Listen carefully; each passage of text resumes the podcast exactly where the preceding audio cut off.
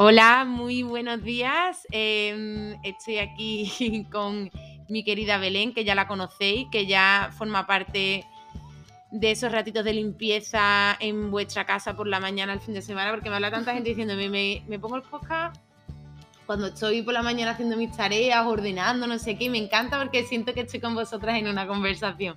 A mí también me dijeron, bueno, buenos días a todo el mundo. a mí me dijeron una cosa el otro día que me tocó mucho. Y me lo dijo una persona que, que nosotras, Sara y yo, nos habíamos convertido en su ratito de autocuidado de los domingos. Y, guau, tía, qué bonito, ¿no? Entrar en esa parte de las personas, de el momento de la semana que yo me dedico a mí, estáis vosotras hablando, ¿no? Qué bien, qué, Qué bien poder, poder, mm, poder formar parte de la vida de la gente así, ¿no? Eh, vamos, eh, para mí no hay sensación, o sea, para mí eso es un plus. Lo hago tanto desde, incluso podríamos decir, desde el egoísmo de querer expresar lo que encima que alguien lo reciba de esa manera me parece brutal. Bueno, chicos, hoy vamos a hablar de. mm, ya se vienen podquitas otra vez porque estaba muy metida en el tema laboral y de propósito y tal, pero. Yo ahora mismo mm, os lo confieso, yo necesito hablar de amor, necesito hablar de relaciones. Yo sentía que me había estancado ahí, pero es que yo tengo ahora mismo una cantidad de cosas que hablar que no me puedo callar. Lo siento, necesito. mm, me- o sea, necesito y me encanta, no necesito, yo no necesito nada, que ya lo hablamos el otro día, pero quiero, me- deseo, quiero merezco. entender, me parece que las relaciones, o sea, el- la pareja es un espejo tan grande de quiénes somos, las relaciones que tenemos con los demás, ¿vale? No tiene por qué ser solo de mm, novio, novia, marido, marida. Marida, ¿vale? Eh, sino las relaciones que se dan también con el otro, puede ser tu jefe, puede ser tu madre, puede ser eh, cualquier persona. Pero hoy vamos a hablar, me parece un tema súper interesante del que seguramente os esté tocando porque creo que estamos en un momento evolutivo, machológico, de como lo queráis llamar, energético, en el que estamos viendo un poco como las incoherencias del viejo sistema, tanto económico ahora mismo, en este caso relacional, ya no, ya no se están Ya no se sostiene mucho. no se sostienen y estamos encontrando incoherencia y en el peor de los casos sufrimiento. Entonces, vamos a hablar del viejo paradigma relacional, de cómo se entendían o cómo hemos estado entendiendo las relaciones hasta ahora y cómo podemos empezar a entenderlas para, sobre todo, dejar de sufrir. Porque en el amor a veces se sufre mucho y creo que cuando hay sufrimiento no hay amor No tiene mucho sentido. no tiene en mucho sentido, es una contradicción, por lo tanto, vamos a dar nueve puntos, nueve características, nueve aspectos en los que podríamos relacionarlos con el viejo paradigma y cómo podemos hacer una transformación hacia el nuevo, una nueva forma, yo quiero sobre todo recalcar la nueva forma de entender las relaciones. Tenemos que desaprender muchas cosas y volver a aprender. Merecemos desaprender muchas Bueno, por supuesto, porque si algo, si, si algo no nos merecemos es sufrir y si algo es innecesario es el sufrimiento. Y que, no, que nos planteemos, ¿no? De cuándo hemos tomado la decisión de vivir una vida con sufrimiento. Si en realidad alguna vez hemos decidido acercarnos al amor o a las relaciones con el otro para sufrir. ¿No? Porque yo creo que no es una decisión consciente. No creo que nadie conscientemente diga Quiero, ser una persona sufridora, ¿no? No. Entonces, igual todo esto que vamos a hablar, a quien le resuene, pues lo puede integrar, lo puede mm, reflexionar y, y que dé su fruto, ¿no? Ujú. Si tiene que darlo. Em, el primer aspecto que tengo aquí apuntado, em, que a mí me voló la cabeza cuando lo escuché la primera vez, yo creo que fue ahí como en plan, oh, un, un- un golpe, pero tan liberador después, que es el, yo te tengo que hacer feliz a ti y tú a mí. En contraposición de mi felicidad solo depende de mí. Tú no tienes el poder de hacerme a mí feliz. La felicidad es un estado interno. Dale Y- cañita, Belén. A ver Vamos qué ver, hablamos de esto. ¿Cómo, ¿Cómo nos liberamos de alguien cuando nos damos cuenta de que no tiene el poder de hacernos infelices? De la misma manera que nos liberamos cuando nos damos cuenta de que no nos pueden hacer infelices, nos liberamos cuando integramos que por ende nadie nos puede hacer feliz. Ni yo. Entonces, ni yo al otro. Entonces uno deja de correr detrás de, es, de eso que nos creemos que va a ocurrir en algún momento de nuestra vida, que vamos, a, que vamos a tener un porrazo con alguien y de repente va a ser el amor de nuestra vida. Y también nos liberamos mucho de poder permitirnos aplicar cambios en nuestra vida cuando sentimos que ya no tenemos que permanecer en una relación sabiendo que no vamos a provocar la infelicidad de la otra persona, que simplemente estamos desembocando un aprendizaje necesario para ser libres, ¿no? Que, para mí ser libre es vivir en amor. Y además que, que liberador es cuando te da, bueno, que liberador y qué gran verdad cuando te das cuenta que tú no tienes el poder de cambiar al otro. Es que, a ver, obviamente, yo soy la, y siempre os lo he confesado, yo me trago, por ejemplo, la isla de las tentaciones. Y ahí, por ejemplo, podemos ver muchísimos rasgos del viejo paradigma. Es decir, eh, es que quiero que cambies para que me hagas feliz. Es decir, para que me des aquello que yo no soy capaz de darme a mí misma. Es decir, eh, no hables con otras chicas porque si hablas con otras chicas, eh, yo siento celos, me siento insegura y como yo em, creo que mi seguridad, mi autoestima dependen de ti, tú eres el que tiene el poder de hacerme a mí, em, o sea, de hacerme sentir bien o hacerme sentirme querida, cuando tú no estás cumpliendo con ese papel, en, ese momento lo que siento es una desconexión que te caga. Entonces me enfado contigo e intento cambiarte. No seas así porque eso me duele. Claro, ese es el problema número uno en las relaciones cuando no nos ocupamos de nuestra propia felicidad, de nuestra autoestima, de nuestro autoconcepto y lo delegamos en el otro. ¿Qué pasa?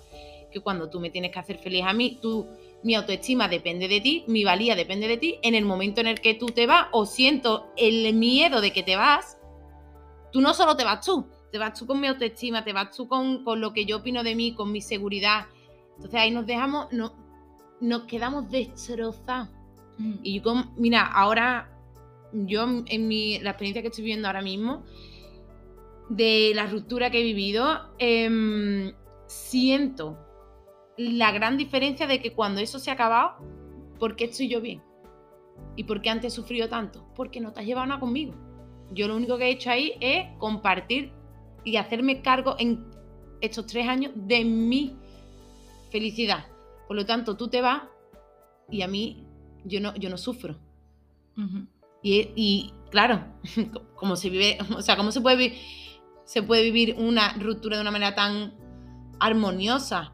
No quiero decir ni positiva, porque no quiero que sea. negativo, da igual.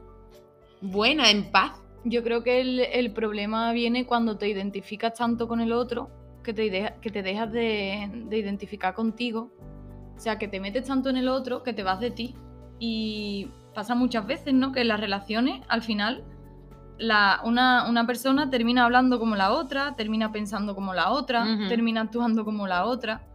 Y, es una desconexión brutal de ti mismo, ¿no? Entonces, en realidad, ahí cuando pedimos que la otra persona cambie o que la otra persona se comporte de una manera distinta o lo que sea, en realidad lo que lo que estamos asumiendo es que como se comporta esa persona, nos tenemos que comportar nosotros.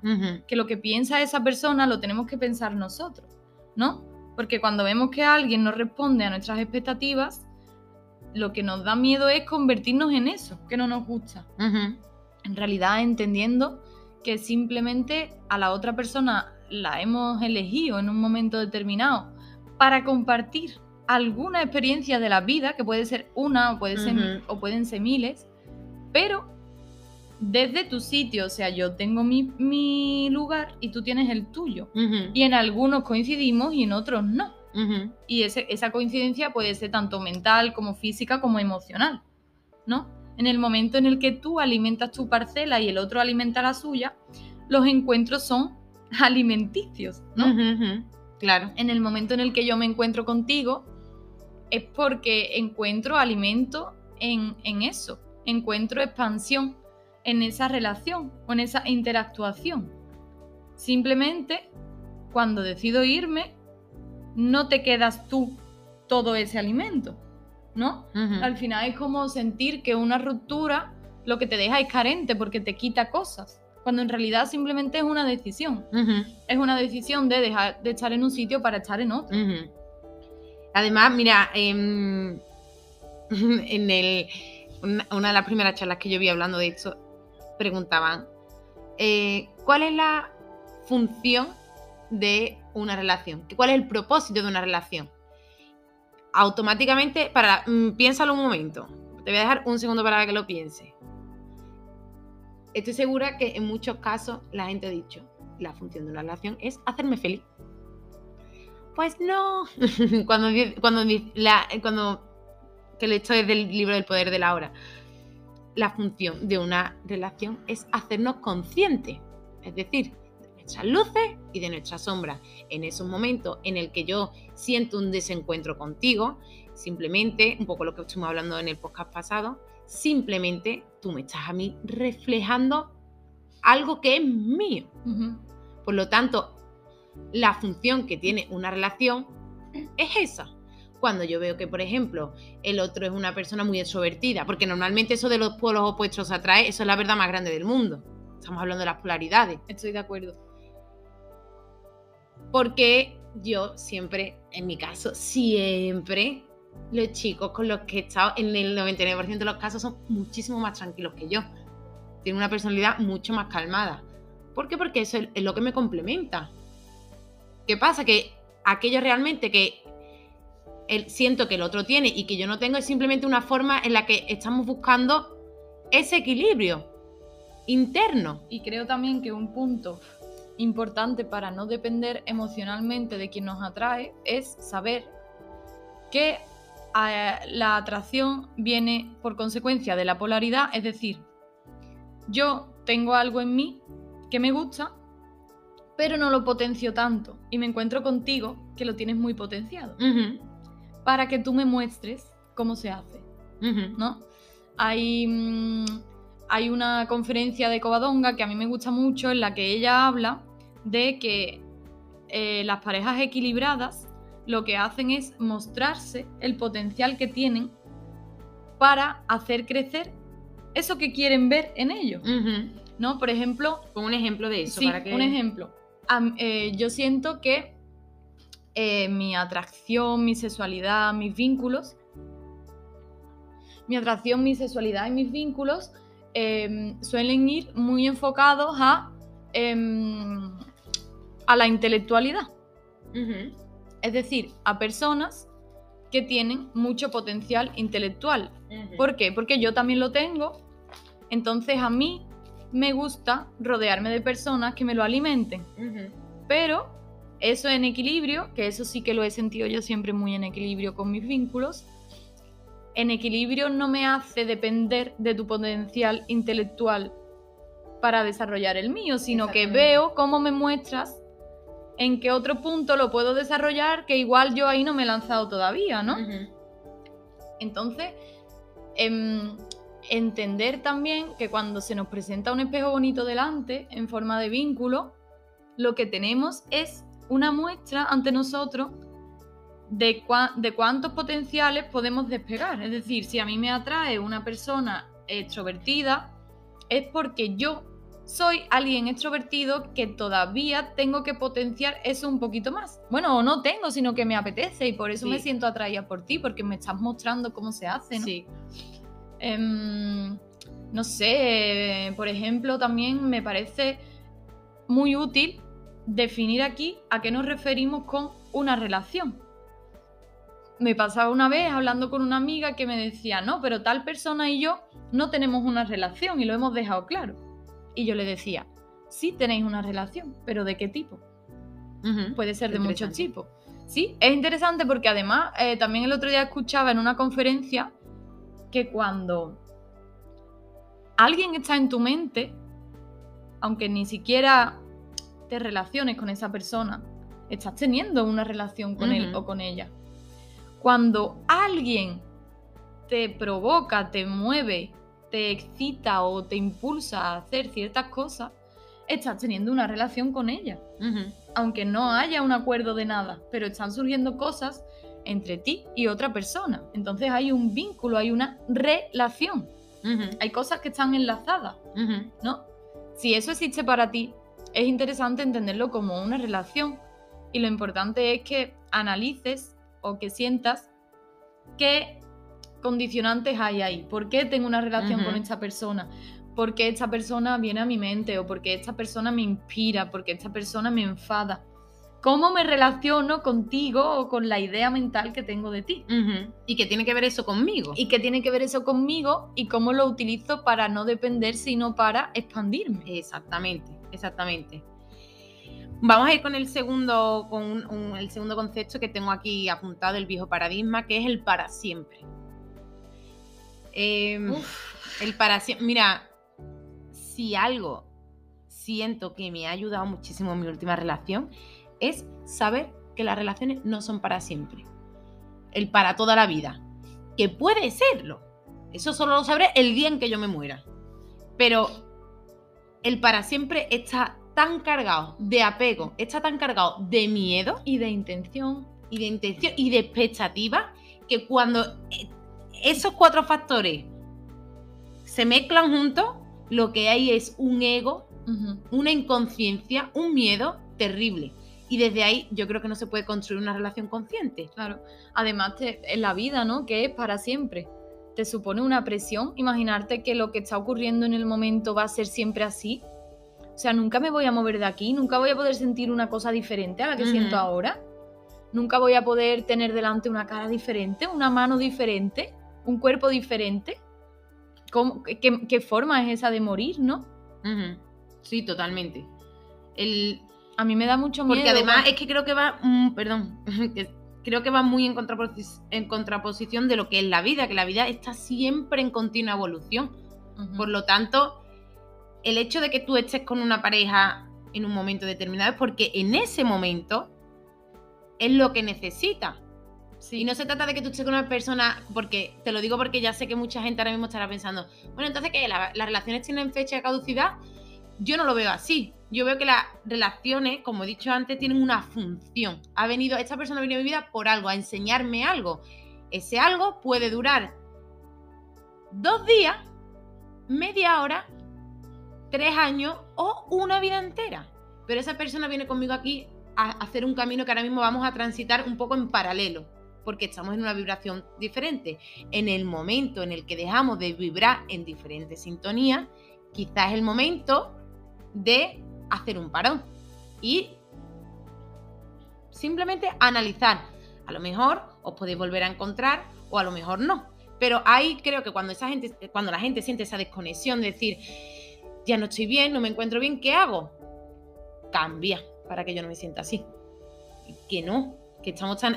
para mí, el, yo siempre lo, lo describo tan fácil como no tener miedo a la ruptura a mí lo que me ha hecho tener una relación consciente durante tres años no tener miedo a la ruptura. Eso me ha llevado a tomar una cantidad de decisiones tan acertadas y tan alineadas con mi esencia y me han producido una paz que claro, en el momento en el que se ha acabado, no lo siento como una pérdida, no lo siento como un fracaso, al revés.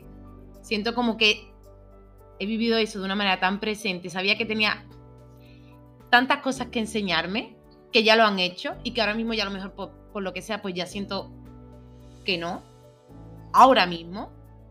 Que me libera, o sea, es que eso te libera y te hace relacionarte con el otro, que claro, yo eso me he dado cuenta cuando he estado haciendo sesiones con chicas y tal, que cuando hemos empezado a trabajar todos estos conceptos, ellas lo han integrado dentro de sí. De repente te viene un dice, es que, es que tenía una conversación con mi novio, es que estoy con mi novio mejor que nunca. O todo lo contrario. Yo siempre lo digo, cuando mucha chica viene con el tema de pareja, digo, de aquí te puedes subir o que lo dejes o que sigáis juntos. Ahora lo vas a vivir desde la paz, que eso es lo, para mí es el objetivo. Claro. Sí, además, cuando uno empieza a reclamar que la otra persona cambie, o sea, que haga otras cosas diferentes a las que ya hace, en realidad no, yo me imagino como alguien metido en un río con con un caudal de agua súper potente, intentando agarrar con las manos, intentando dirigir hacia dónde va el agua. ¿No? No tiene mucho sentido, te vas a agotar. Sí. Te vas a agotar y te vas a sentir frustrado, ¿no?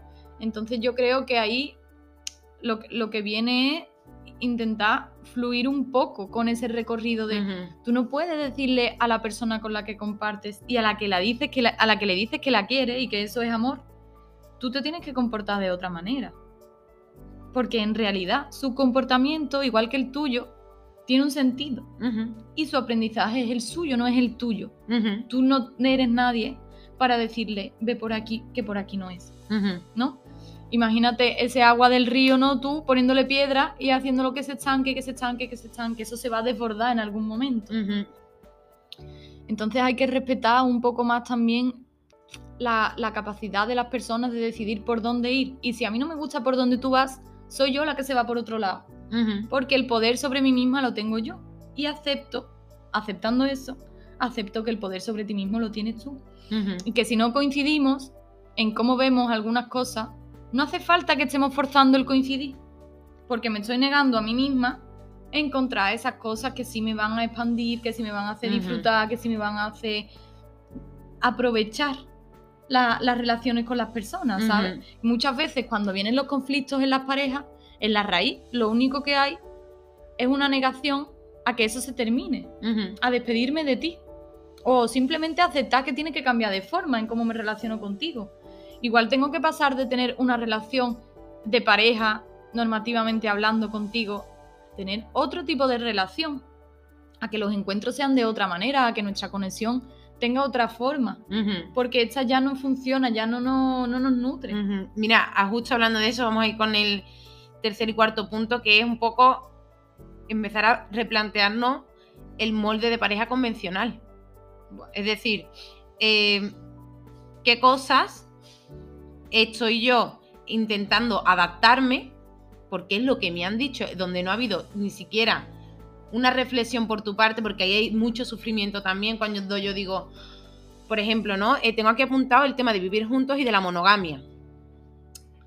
El de vivir juntos también es interesante. Me ve el tema de la monogamia, que creo que tiene un poquito más de salseíto, ¿vale? El tema de la monogamia, por ejemplo, el hacer acuerdos con tu pareja, porque a mí me ha pasado que yo durante toda mi vida he sentido la capacidad de poder conectarme sexualmente con más de una persona. Nunca llegué a tener una relación no monógama, pero al menos ya es algo que yo no niego de mí y que antes negaba y me producía mucho, mucho sufrimiento. ¿Por qué? Porque yo decía, yo estaba a lo mejor con una persona súper bien y tal, lo que se considera estar súper bien, ¿no? Al principio y tal.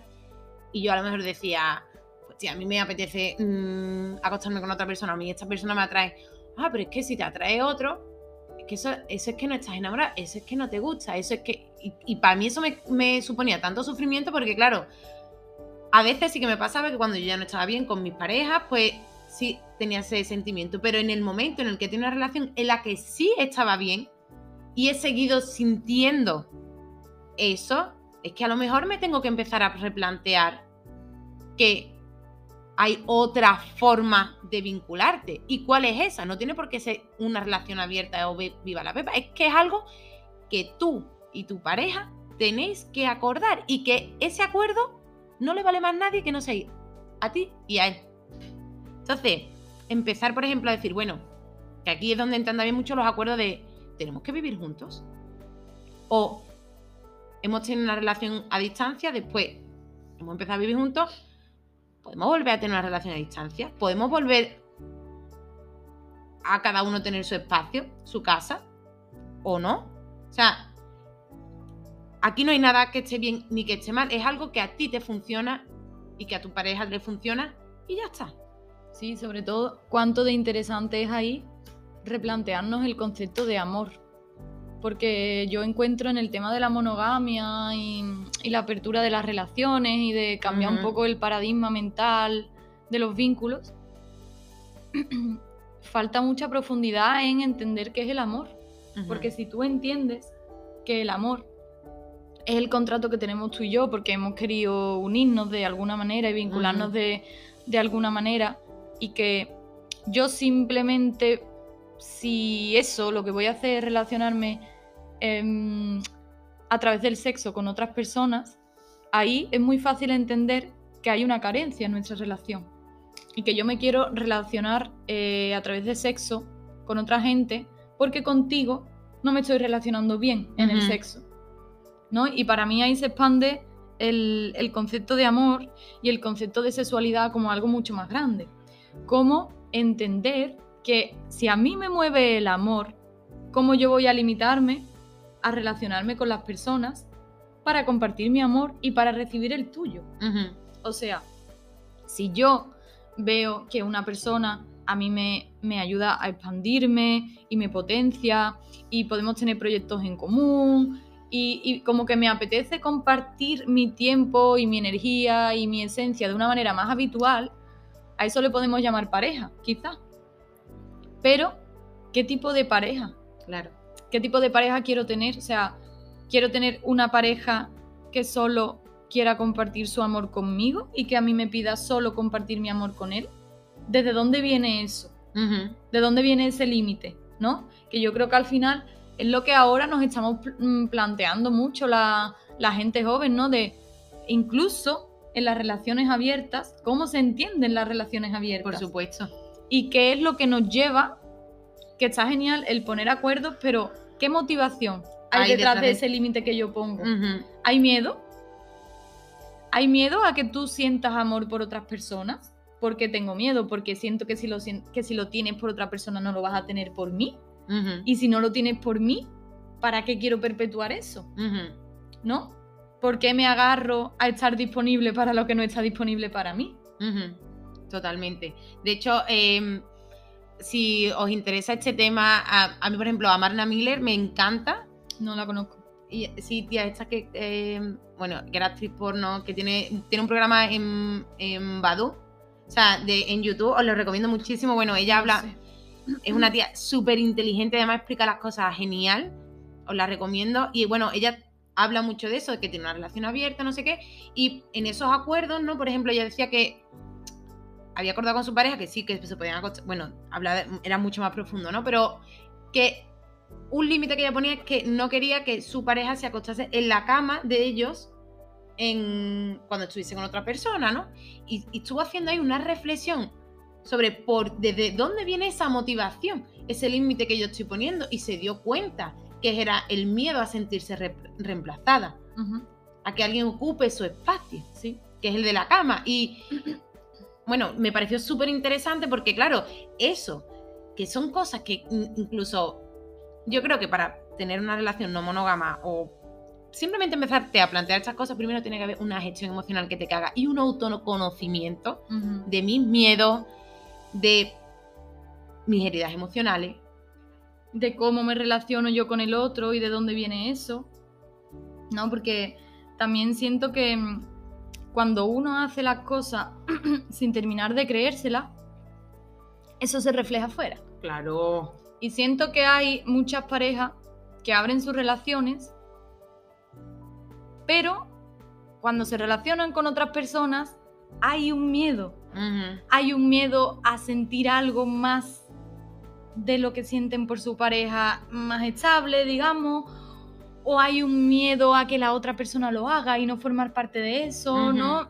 Digamos, en, todos los tipos de acuerdos que se pueden hacer ahí, creo que hay mucho que ver también debajo. Por supuesto. ¿De dónde viene esta necesidad mía de acordar contigo, que me asegures, que me firme? que no va a ocurrir esto, porque en realidad la vida no tiene sentido después. Yo creo que ahora mismo la gente estará preguntando, bueno, entonces, ¿qué monogamia, no monogamia? Porque estáis se trata de que lo que decidas, que además no es inamovible, eso por supuesto, eh, que lo que tú decidas sea fruto de una reflexión, que sea fruto de algo que nace de dentro. Es decir, porque a lo mejor puedes decir, hostia, pues voy a probar a.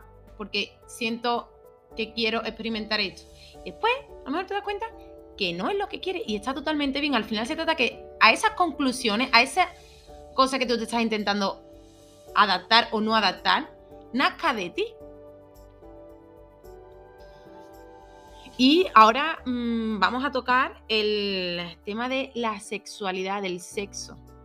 Que yo de verdad ahora mismo eh, estoy en modo aprendizaje total, redescubriéndome al 100% sobre el sexo, porque siempre he entendido, voy a ponerme aquí a contar ya historietas de la abuela, pero yo siento que en las relaciones sí he tenido, he conseguido en esta última relación que yo he tenido, em, vivir desde la conciencia, lo que se trata más bien de todos los aspectos de una pareja, pero siento que en el sexo, por ejemplo, yo me responsabilizo de mi placer, que esto también es algo que claro, ahora estoy empezando, llevaba ya muchos meses investigando y estudiando y tal, y ahora lo estoy experimentando, ¿no? El hecho de yo al final sexualmente también me muestro como yo soy. Ahí también, bueno, y además ahí hay una intimidad, que ahí es donde yo creo que más florecen las cosas. De hecho, la energía sexual es la más potente que existe. Lo dice el Tantra, lo dice, lo, dice hasta un libro de economía que me estoy leyendo, o sea, de 1937. Si ya lo decían ahí, mm, yo ya apague, vámonos. O sea, y me estoy dando cuenta cómo ahora mismo yo me estoy redescubriendo, ahí me estoy expandiendo, me estoy permitiendo el responsabilizarme de mi placer, el cómo yo me muestro con el otro, las expectativas que estoy poniendo, dónde están mis miedos, mis inseguridades. Y es de una forma tan, tan, tan potente que, joder, yo es que ahora mismo estoy experimentando una cosa brutal que... Se va, se va de órbita. Se me... Tía, el, Mm, porque en realidad la energía de la sexualidad es la energía de la creación. Si lo piensas todos y todas estamos aquí gracias y a través de la energía de la sexualidad. Y además a mí me interesa mucho al hablar de esto diferenciar entre la sexualidad y el sexo. ¿No? Y la sexualidad inconsciente también vamos a hablar y de la inconsciente.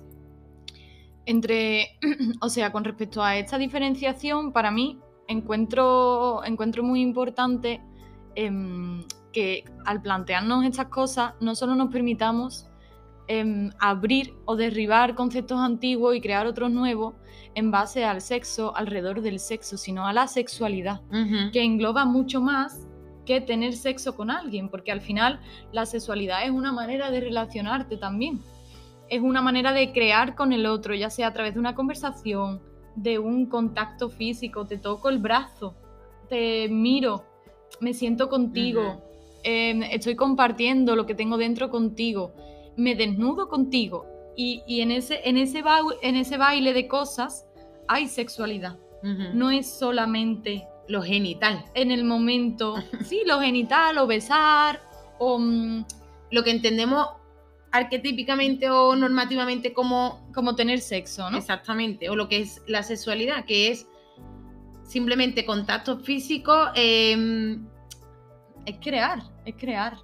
Y es em, darle, darle espacio a las ideas, actuar, accionar, hacer... Eh, mm, darle agua a esas cosas para que, para que florezcan, ¿no?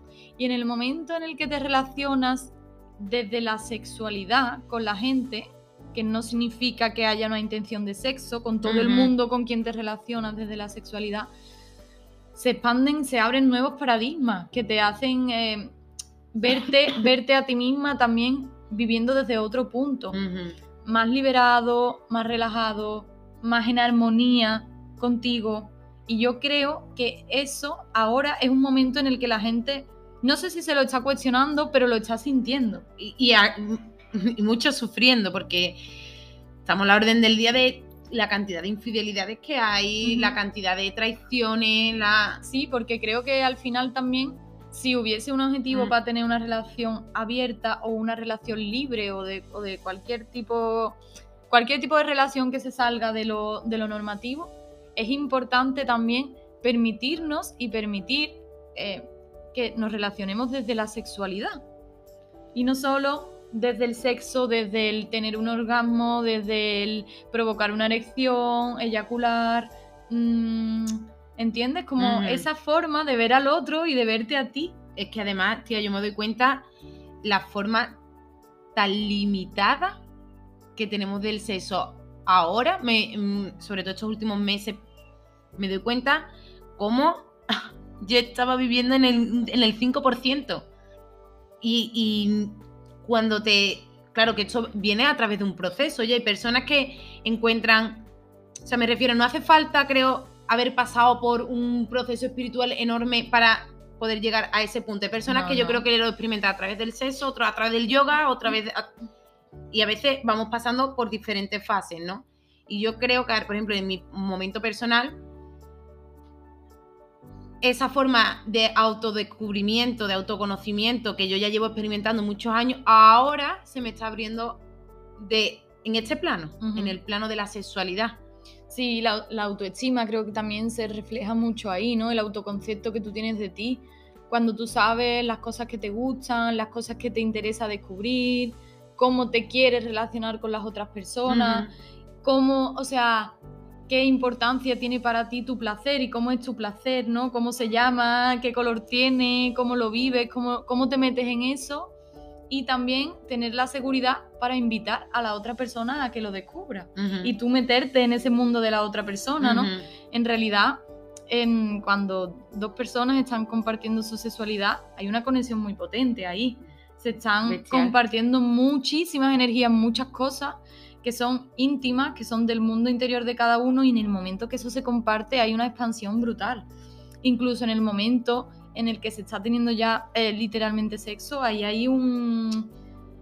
Eh, que son dos cuerpos encajando, o sea, son dos cuerpos compartiendo, están vibrando al mismo tiempo. Entonces ahí hay un intercambio muy valioso, ¿no? Que yo diría casi sagrado. Entonces respetar eso, venerar eso, darle el espacio que se merece, eh, crear la situación que se merece, todo ese juego, ¿sabes? De respeto, de, mm, de, intercambio, de desarrollo, de creación, que se, que se, que se manifiesta. Que se manifieste, ¿sabes? Que tú lo honres, que tú, que tú estés colaborando a que eso fluya y a que eso crezca, ¿no?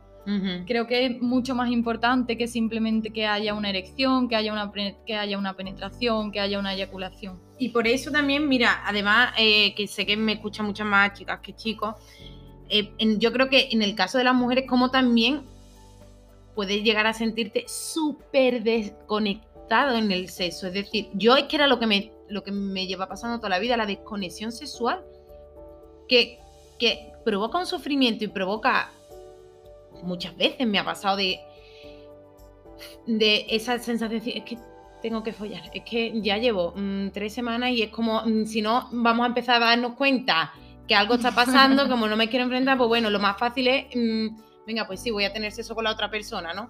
y lo estamos desvalorizando. Bueno, es que yo siento que, lo estoy prostituyendo. es, que, es que por eso creo que es importante que revisemos el concepto de sexo y de sexualidad que tenemos y de dónde viene ese concepto nuestro, cómo lo hemos vivido hasta ahora y qué vivencias nos han hecho a ponerle esas etiquetas. A esto es una cosa o es la otra, o tiene que ser así o tiene que ser de esta otra manera, ¿no? y, bueno, yo creo, Sara, que en realidad la, desconexión en el sexo ocurre mucho también en los hombres, ¿eh? Ah, claro. En los hombres hay muchísima presión. Date cuenta que por cuando, cuando las relaciones sexuales se centran en la erección del cuerpo masculino, guay, ahí, hay una presión sobre la persona. Y además, ¿no, te ha pasado alguna vez cuando, estás cuando has tenido sexo con un, chico y que realmente eh, lo de la desconexión en el sentido de decir, no puedo eyacular ya, o tengo, y, me tengo que desconectar del momento presente, me tengo que poner a pensar en la tabla del 7 eh, o en la alineación de fútbol de turno que son las cosas que me suelen decir, para satisfacerte a ti, para, para cumplir con mi rol de hombre. O sea, digamos que fíjate qué, fuerte es, ¿no?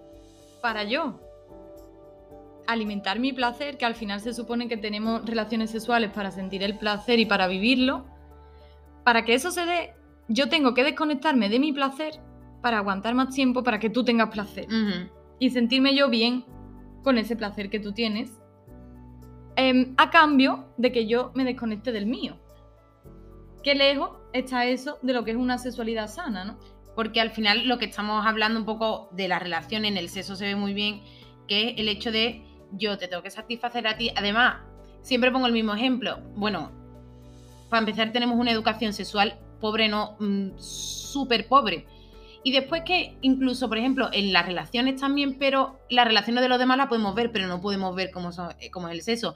Tú pregúntale a cualquier persona cuando que como cuántas veces hace el amor al cabo de la semana. Todo el mundo, no, mínimo dos, tres.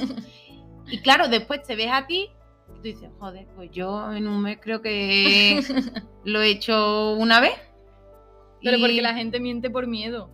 Claro, pero porque hay tanto, hay tantísimos mitos que además nos cuesta desmitificar. Primero por el porno y después por la falta de educación sexual, que ahí es donde entramos en unos conflictos y yo creo que ahí, igual que en otros temas, siento que estamos mucho más avanzados en el tema sexual, estamos ahora mismo iniciándonos. Sí, además yo siento que ha habido como un cambio de tendencia, ¿no? Que igual en las generaciones anteriores eh, la finalidad del sexo era eh, la procreación, o sea, tener hijos, eh, perpetuar la especie, hacer que continúe.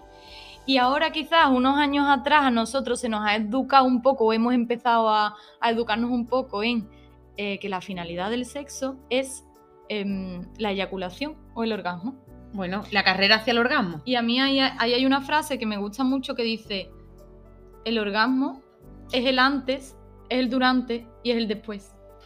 Y en el momento que lo entiendes así en global, toda la presión al resultado final se va, porque siento que, por ejemplo, en el hombre está mucho la presión de eh, el falo tiene que estar erecto y tengo que eyacular lo más tarde posible para que la relación sexual sea placentera también para, ella, ¿no? En el caso de las relaciones mm, heterosexuales. Pero después, en contrapunto, en contraposición, está también la presión de la mujer de tengo que eyacular pronto, porque si la relación sexual se da por terminada, que esa es otra cuestión para hablar, y yo no eyaculo, parece que no lo estoy disfrutando. Y si la otra persona piensa que no lo estoy disfrutando, aquí hay algo que se va a cortar, ¿no? Entendiendo que nos estamos relacionando sexualmente para obtener un resultado. Que a mí eso eh. me parece el error, el error, porque además creo que es lo que te hace muchas veces que no te apetezca relacionarte sexualmente con otra persona. Además, qué curioso porque es justo lo que estuvimos hablando sobre lo del futuro, ¿no? Lo de las metas, ¿no? La, sensación de, de, lo que se basa este sistema, ¿no? Que consigue una cosa, llega a esa meta, pero no disfrutes el camino. Sí, sí, a mí me gusta hablar de la sexualidad por eso, porque creo que en la sexualidad vive todo. O sea, todo lo que construye nuestra vida y nuestro pensamiento se refleja después en la sexualidad. Y cuando una persona se está viendo desde fuera eh, teniendo sexo, no está presente. Si tú te estás viendo, no estás presente. Y si no estás presente, no estás disfrutando. El orgasmo no es solo el culmen. El orgasmo es desde que empieza una caricia y tú te conectas con la caricia. ¿sabes? Y dejas de ver que desde fuera alguien te está acariciando, sino que estás viviendo la caricia.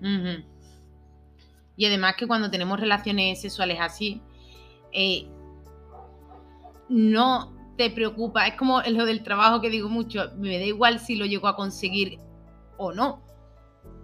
Poder dedicarme al 100% a esto y ser económicamente independiente, porque lo que ya estoy haciendo me gusta tanto. Entonces, cuando estás conectado en el momento presente con tu sexualidad con el otro, te da igual que sea desde, o disfrutas igual una caricia y una mano en la pierna que mm, correrte a lo bestia. Sí, porque además estar presente en ese momento abre puertas a cosas que quizás no has experimentado hasta el momento. 100%, es que se abren, es que... Si te estás centrando en después de la mm. caricia viene esto y después viene lo otro y después de lo otro tiene que ocurrir esto para que pase esto. Es como estudia una carrera, ten en una, primero una casa, después, o sea, primero un trabajo fijo, después una casa, después una, eh, los hijos, el casarte, en fin, es lo mismo. Sí, al final no te llega nunca ese resultado, ¿no?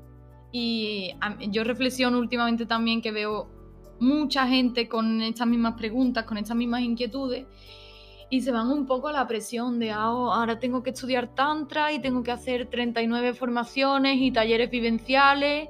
Y yo, tengo... estaba, así, ¿eh? Y, sí, sí, sí, si yo no digo que, sea algo separable a mí, o sea que todos pasamos por esos puntos, ¿no? De, y ahora tengo que aprender a respirar, y madre mía, no puedo eyacular, pero quiero, y, wow, y ahora, ¿sabes? Como esa presión. Y yo interpreto, no soy una experta, pero interpreto que no estudies tanto tantra. Estate presente en el momento. Que te apetece la lentitud, hazlo. Que te apetece la potencia, hazlo, pero presente. No con una intención previa. Y, además es que cuando tienes relaciones sexuales así, te conectas con el otro, es que hay como una especie de guía. Sí, sí. Es decir, es como, como el río cuando va... Y tu cuerpo también, siento que se va moviendo solo, o sea, se crea como un lenguaje. Sara se está tocando la cabeza. Rollo, no me lo puedo creer. Siento que hay como un lenguaje que se crea en intimidad, con la, con la fuerza que tiene la intimidad esa, en el que las manos hablan sola, el cuerpo, o sea, la cadera habla sola, el pecho habla solo, los órganos, los músculos, todo se va contrayendo y descontrayendo y eso es un lenguaje que está comunicándose con el otro. Y el otro también tiene que estar presente y tiene que estar abierto a recibir y entender ese lenguaje. ¿No? Como em, una, una frase que me viene, ¿no? Que dice, abuela, no entiendo qué me dice el viento. Y dice, pues entiéndelo con el corazón tú cuando estás eh, eh, viviendo tu sexualidad tienes que entenderla desde el corazón. No puedes entenderla desde la, fuera. Desde la mente. Tienes que entender mm. que ese lenguaje se crea en intimidad, que es solo tuyo y de la otra persona o las otras personas que estén compartiendo el momento. Entonces, tienes que estar ahí para escucharlo. Eso para mí es tantra. Lo otro es negocio, es em, presión, es títulos, conocimiento que te puedo demostrar porque te puedo convencer de algo que pienso y, y al final es esperar una respuesta, hacer cosas porque soy imperfecto, porque no lo tengo dentro mía, porque lo tengo fuera. Esto creo que también es una de las cosas que mm, nos pasa y a eh, todas las personas que creo que entramos en este mundo del desarrollo personal, del, conocerte a ti mismo, que muchas veces piensan, bueno, hasta que, vale, ya me doy cuenta que mm, yo no puedo dar aquello que no tengo, que por ejemplo eh, amor propio, ¿no? no puedo recibir amor si yo no lo puedo dar, en fin, no me lo puedo dar a mí misma, Y a veces caemos en el error, que hablaremos un día del ego espiritual y de todos los errores y mitos también de la espiritualidad, que es pensar, que es una cosa que me he dado cuenta yo esta semana, es pensar que hasta que no sepa de tantra, hasta que lo que tú estás hablando, respirar y tal, no voy a llegar ahí. Y como la vida, que es tan graciosa y tan, tan jodida, te presenta una situación en la que tú dices, ¿es esto? Eso, ya está en tu memoria, ya está en ti. Está dentro si te conectas con el momento presente, lo vas a sacar. Todo sin saber a lo mejor ni por qué lo sacas, ni qué es, porque muchas veces no hace falta tanta identificación. Ni tanta mente, ni tanto raciocinio. El raciocinio y la mentalidad, mucho, o sea, la mente no ayuda muchas veces a comprender aquello que de manera más instintiva o más energética no entendemos. Y está bien, tiene su función, pero a veces entre tú y esa energía no estás poniendo la mente, simplemente la sientes. Y mm. no hace falta no, yo creo entenderlo de una manera lógico-racional, que la tiene y que tiene su explicación. A veces creo que esa manera científica que tenemos de ver las cosas, de explicarlas, está muy bien. Sobre todo en la sociedad que vivimos para darnos cierta autoridad. Pero realmente. está genial. Sí.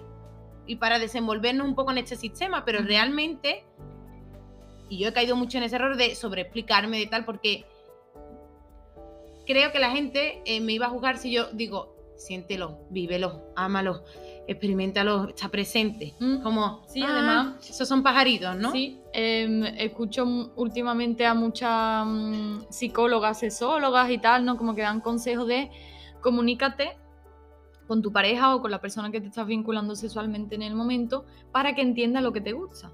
Y creo que ahí hay una, una interpretación eh, muy superficial de que se piensa que tienes que estar eh, con palabras todo el tiempo como si fueras un jefe que le está diciendo al empleado cómo tiene que trabajar. Y creo que ahí se, se corta mucho la magia y se corta mucho la conexión del momento. Comunicar no es solo decir palabras y dar órdenes para que tú sepas qué es lo que está ocurriendo, sino comunicar con todo, con el cuerpo, ¿Cómo con te comportas? Ah, con el, con todo, ¿sabes? Con, con cómo tú estás vibrando. Al estar vibrando, tú te estás comunicando. Lo que pasa es que hay que estar conectado con el momento de se puede expresar de muchas maneras. Exactamente. No hace falta que estés teniendo una conversación mientras estás teniendo sexo. Simplemente tienes que aceptar que todos los mensajes que tú quieres comunicar en ese momento van a pasar a través de tu cuerpo, no le pongas mente, porque si le pones mente ya te sales. Que aún así, la verdad que me gustaría hacer aquí una puntualización, vamos a estar no leve desacuerdo, pero mm. creo que aún así hay muchas relaciones donde hace falta tener, sobre todo si llevas ya mucho tiempo con tu pareja, ya se ha establecido unos ciertos roles, tener conversaciones a veces o poner palabras. Claro, sí, se puede, se puede experimentar todo, pero yo me refiero a... Sí, yo sé que tú estás hablando de un, que no un te nivel saque, más, un que, no, más. que no te saque del momento Ah, pues. de presencia, Ujú, eh, poner la mente, porque cuando tú estás... mm, Cuando tú estás poniéndole palabras a, mm, a tus pensamientos, le estás poniendo mente. Porque sin mente no existiría el lenguaje, el lenguaje verbal. ujú. si existiría el lenguaje no verbal, que es el corporal, en, en fin. Entonces yo creo que en ese momento no tienes que estar tanto en indicar con palabras. Se puede tener una conversación antes, después, se puede hablar del tema, incluso te puedes comunicar en el momento. Y puedes ir mostrándole a la otra persona lo que te apetece también y que la otra persona te lo haga a ti. Pero que no se rompa con un lenguaje verbal que esté demasiado presente. Claro que se puede, se puede, ¿no? Se pueden decir cosas y cada uno encontrará su manera también. Pero en base a mi experiencia y a lo que yo he vivido, ¿no? De eh, no caigamos en el error de pensar que comunicar es producir palabras, porque nos estamos limitando mucho. Sí, sí. Te entiendo perfectamente, yo estoy de acuerdo ahí. Y, para, y para, para vivir un, un momento en el que el cuerpo es un vehículo de algo tan potente, quizás el producir demasiadas palabras verbales rompe ese, ese núcleo, esa bola cálida, ¿no? De esa atmósfera que se crea. Ujú. No, no es que vayas a, mm, a destrozar todo por comunicar dos o tres palabras, pero ahí en, la voz está para otras cosas, para hacer de canal de, de energía, ¿no? De que suba, de que suba y baje la energía, de que entre y salga la energía. No está para que yo me ponga a explicarte mentalmente No. cómo hacer una cosa o cómo hacer la otra. Creo que hay otros momentos para compartir eso. ¿sabes? Y, un, un consejo que quiero dar desde aquí, siendo yo la persona que menos puede aconsejar en este mundo, em, el que no, o sea, todo esto es una prueba y error, es decir, eh, a veces las cosas no salen a la primera, otras no, el sexo se entiende practicando la sexualidad, igual que el estado de presencia, en plan, lo que estamos hablando, te puedes leer 200.000 libros y está muy bien, pero Todo suma también. todo o sea, suma, por supuesto que todo suma y que al final, o sea, no te sientas frustrada si, ay, pues es que bueno, voy a probar esto, pero es que ahora estoy hablando, ves que he escuchado, ¿sabes? Mm, En el Mm. momento tú tienes que hacer lo que te salga y lo que te fluya. Exactamente. Y, Y, si ya y a lo ocurre, mejor, si ocurre algo que no te gusta, entonces ya lo reflexionas después. ¿sabes? y a lo mejor en el momento lo que te fluye es no fluir, porque te estás encontrando con un bloqueo Claro, claro, por y está todo, todo es perfecto. Todo tiene un mensaje muy potente. A veces el que no nos salga las cosas también tiene un mensaje muy potente. Sí, sí, muchas veces es decisivo, o sea, que tú también sepas respetar un bloqueo en un momento dado. Claro. O que simplemente te sientas que no está fluyendo y te, y te permitas comunicarlo, ¿sabes? O mira, esto quiero llevarlo por aquí, no me apetece llevarlo por allí. O sea, todo es válido, siempre que te funcione. Por supuesto, yo estoy muy de acuerdo. Bueno, chicos, vamos a ir terminando. Voy a hacer un resumen súper rápido que además os voy a dejar un post en Instagram con este cuadradito tan chulo que he hecho. Y vamos a un poquito a, resumir los nueve puntos que he escrito que, em, para que os quede más claro entre el viejo paradigma relacional y el nuevo paradigma relacional. De yo te tengo que hacer feliz a ti y tú a mí, vamos a pasar o podemos transformarlo en mi felicidad, depende de mí los para siempre los podemos transformar en hacernos conscientes de la misión que tiene nuestra relación.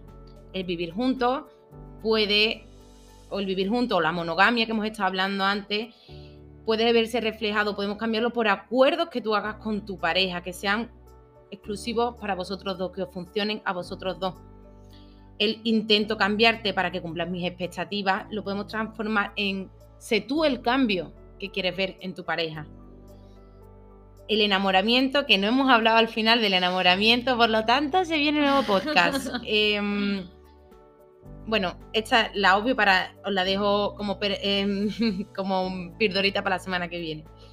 La sexualidad genital, tal como la conocemos, podemos cambiarla por el tántara, la conexión espiritual y hacer una diferencia, diferencia entre el sexo y la sexualidad. El apego y la dependencia por el amor propio y el te culpo a ti de mi sufrimiento con que me doy cuenta que tú eres mi espejo. Y bueno, hasta aquí este maravilloso podcast que mm, no veo la hora en que salga, en, parir a este hijo que acabamos de crear ahora mismo. Guay, qué, qué, cosas más potentes salen cuando se habla de sexualidad, ¿eh? Es que mm, vamos a empezar a hablar más de sexo, porque creo que sí que es algo... Y además, siento que, es mucho la edad de cuestionarse estas cosas, ¿sabes? Es una edad en la que mm, ya tenemos cierta madurez para empezar a responsabilizarnos de los conceptos que alimentamos en nosotros y ver cómo eso tiene un reflejo después en nuestras relaciones, ¿sabes? Pues sí. ¿A vosotros qué os parece que empecemos a hablar de... Ah, estáis contentísimos de decírmelo porque yo estoy ahora mismo a tope. bueno, em, gracias una vez más por em, permitirme estar escuchando esto que tantas ganas ahora mismo tengo de expresar porque lo estoy viviendo. Estoy en un momento menos de reflexión quizás y más de mm, práctica de expansión de, vivirlo. de vivirlo. Estoy en un momento ahora mismo, en un momento de vivir cosas y, y me siento súper agradecida de poder estar ahora mismo aquí con mi amiga Belén hablando de esto, viendo el castillo de Alcalá de Guadaira, dándole un cigarrito y bueno, y, que, y que tengo al lado a mi maestra espiritual, que siempre se lo digo, o sea, le voy a pasar un cupón por la espalda porque me toca, vamos. Y nada, ¿qué, les quiere decir a nuestros oyentes? ¿Quieres decirle algo? Sí, pues nada, muchas gracias a todos y a todas. Y, mm, espero que, mm, que, podáis mm, recibir esta inquietud que tenemos nosotras de, de hablar de la sexualidad como, como, algo muy, muy potente y muy bonito. Que, que no nos provoque más bloqueos ni rechazos de, de las cosas que no nos gustan, sino que lo, nos atrevamos a aprender de ello y a vivirlo como, como una de las herramientas más poderosas que tenemos de, crear cosas, de, entendernos con el otro y de vincularnos y relacionarnos con todo el entorno. O sea que, espero que esto se entienda así como, y ojalá como, un, como un todo completo, ¿no? Por sí mismo, que es precioso de y ojalá, tía, la gente se dé cuenta que no hay nada malo con ello que, este podcast esté, sirviendo a algunas personas, aunque sea una, para darse cuenta que no hay nada malo con ello, que no, que no eres tú el error, que no es que algo malo pasa contigo, sino que estamos aquí para aprender y que a lo mejor simplemente pues no sabíamos y lo estamos haciendo de la mejor, de la manera en que creíamos que era mejor. Y ojalá con esto le sirva a la gente para decir, pues tengo ahora otra forma de intentarlo, desde otro punto mucho más amigable, más en paz contigo mismo, más de conexión. Y bueno, chicos, os queremos, os queremos. Chao. Eh, que paséis una semana estupenda. Nos vemos la semana que viene. Un abrazo. Gracias.